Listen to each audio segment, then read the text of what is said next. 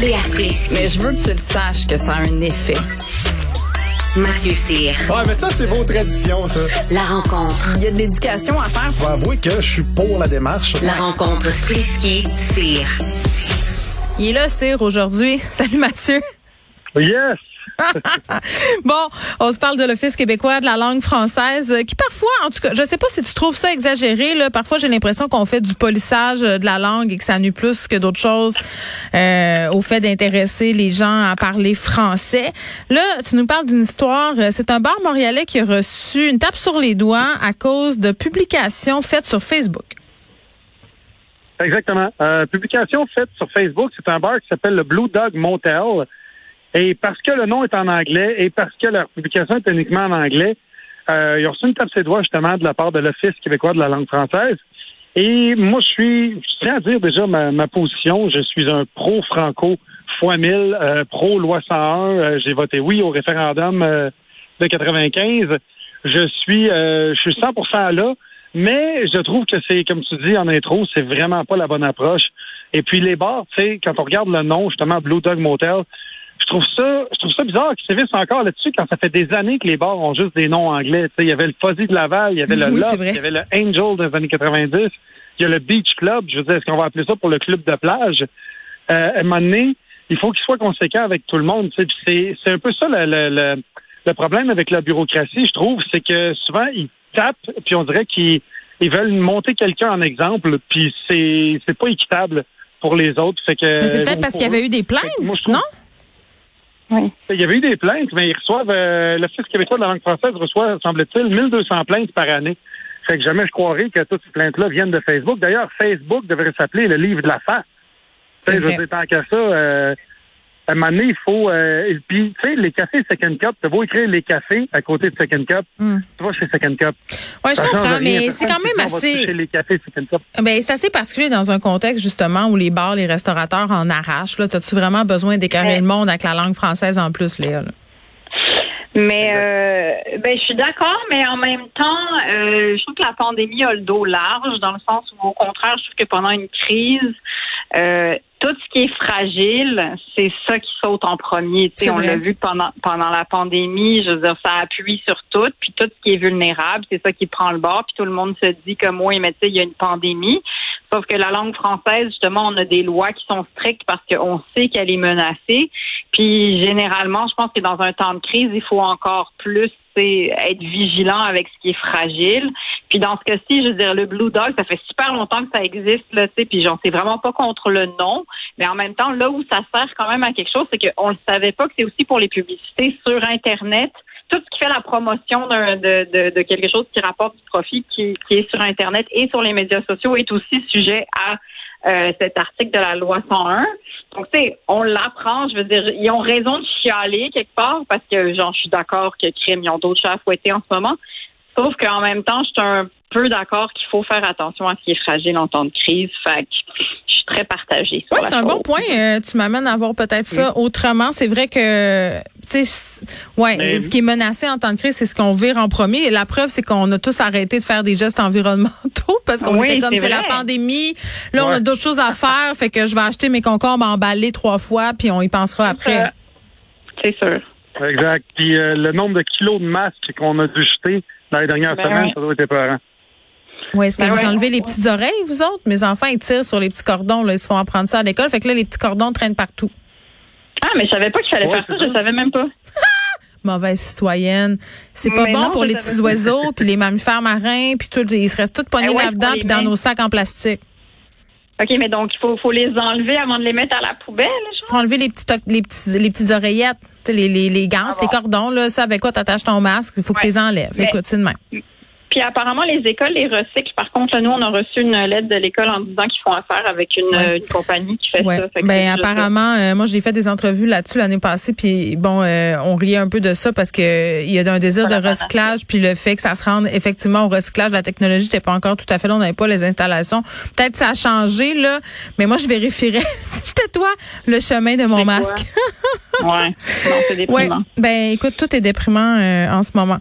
Euh, au niveau environnemental parce que le premier Caroline, c'est donc bien plein de joie ce que tu dis là. Ben non, mais le premier en même temps, écoute, je me raccroche à ce que dit monsieur Legault hier, Mathieu, le tunnel c'est fini. Mais il n'y a plus de tunnel. Ah, ben, savais-tu? Il y a plus de tunnel. Non, c'est quoi? Ils vont faire un autre pont à la place? On, euh, ben, on le sait pas s'ils font un pont, mais on fait des voies ferrées parce que le train de la santé déraille. C'est c'est ça. Donc Ah. voilà, on est rendu, on est passé de la métaphore du tunnel à, à la métaphore ferroviaire. Donc j'ai vraiment, hâte. c'est un nouveau champ lexical à explorer pour le premier ministre. On a eu celui lié à l'hiver, la tempête, le blizzard. Euh, on est au Après plus l'hiver, le printemps. Exactement. On a eu tout le, le champ lexical, la Le- météo. Là, là c'est ferroviaire. Donc on, on verra. Là, moi, je. Là, il est dans les.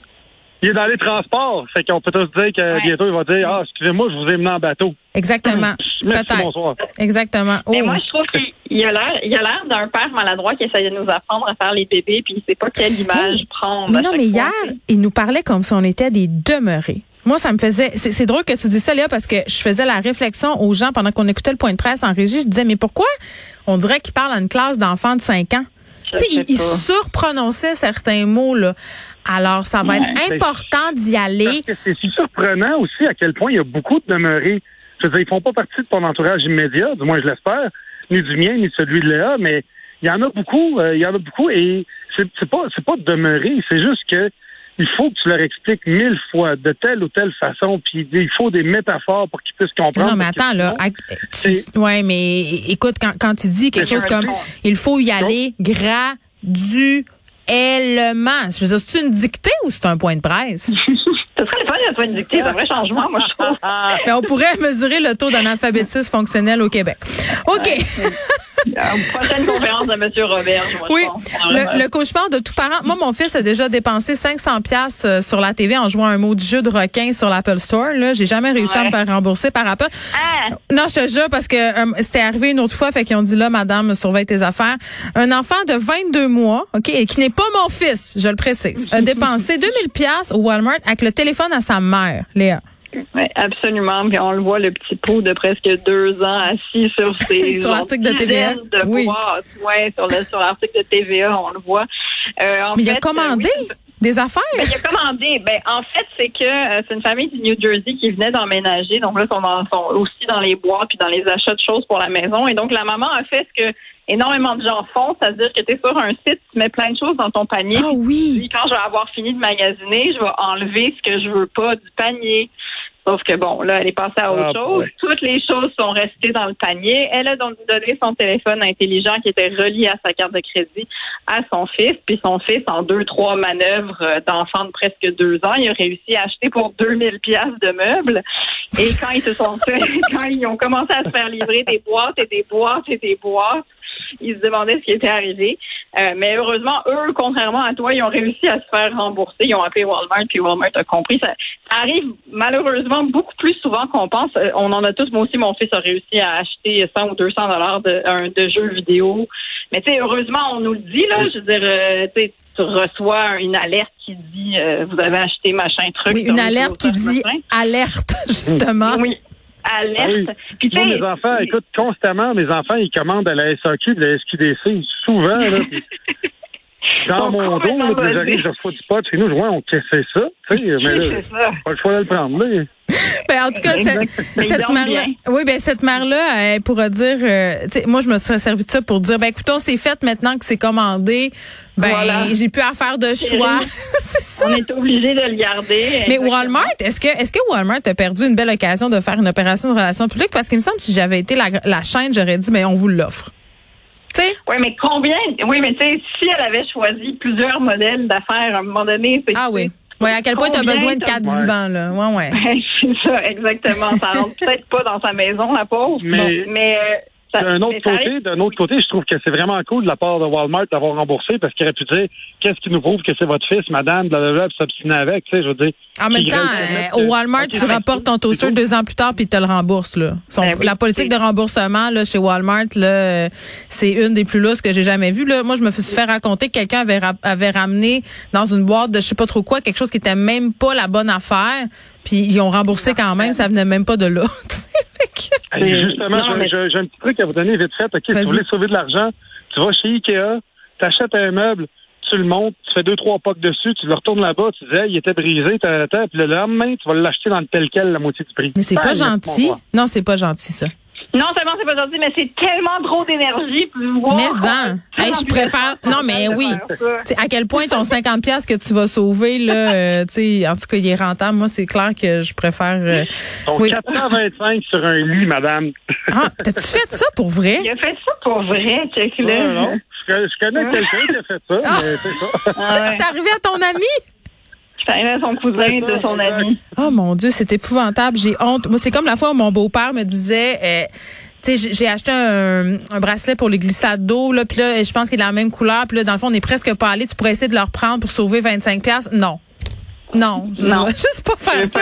pas Les- non, mais les trucs pour sauver de l'argent qui finalement sont plus time consuming que l'argent que tu sauves. Ben, Comme faire son oui. épicerie dans six endroits différents. Tu sais, tu brûles combien de gaz pour sauver? Tu sais, acheter quatre de sauce Esta pour une pièce, là. Mettons, on Ouais, ou, ou t'acheter un faux passeport vaccinal pour 1000 pièces quand le vaccin Hey, mais est gratuit. non, mais non, non, euh, Léa, là, c'est, non, mais ça, c'est drôle. Excuse-moi, mais aujourd'hui, il y avait un article, j'en parlais en début d'émission de Francis Pilon dans le Journal de Montréal. Tu peux hacker des passeports vaccinaux sur Internet pour 0 en 15 minutes. Fait que t'avais même pas besoin de payer 1000 pièces puis personne n'avait besoin de perdre sa vie au Ah centre ouais? de vaccination. Ouais. Mais on vous dira pas comment faire. Les policiers sont au Ben, courant. ça Ils vous guettent, bon. ils vous guettent, ils vous guettent.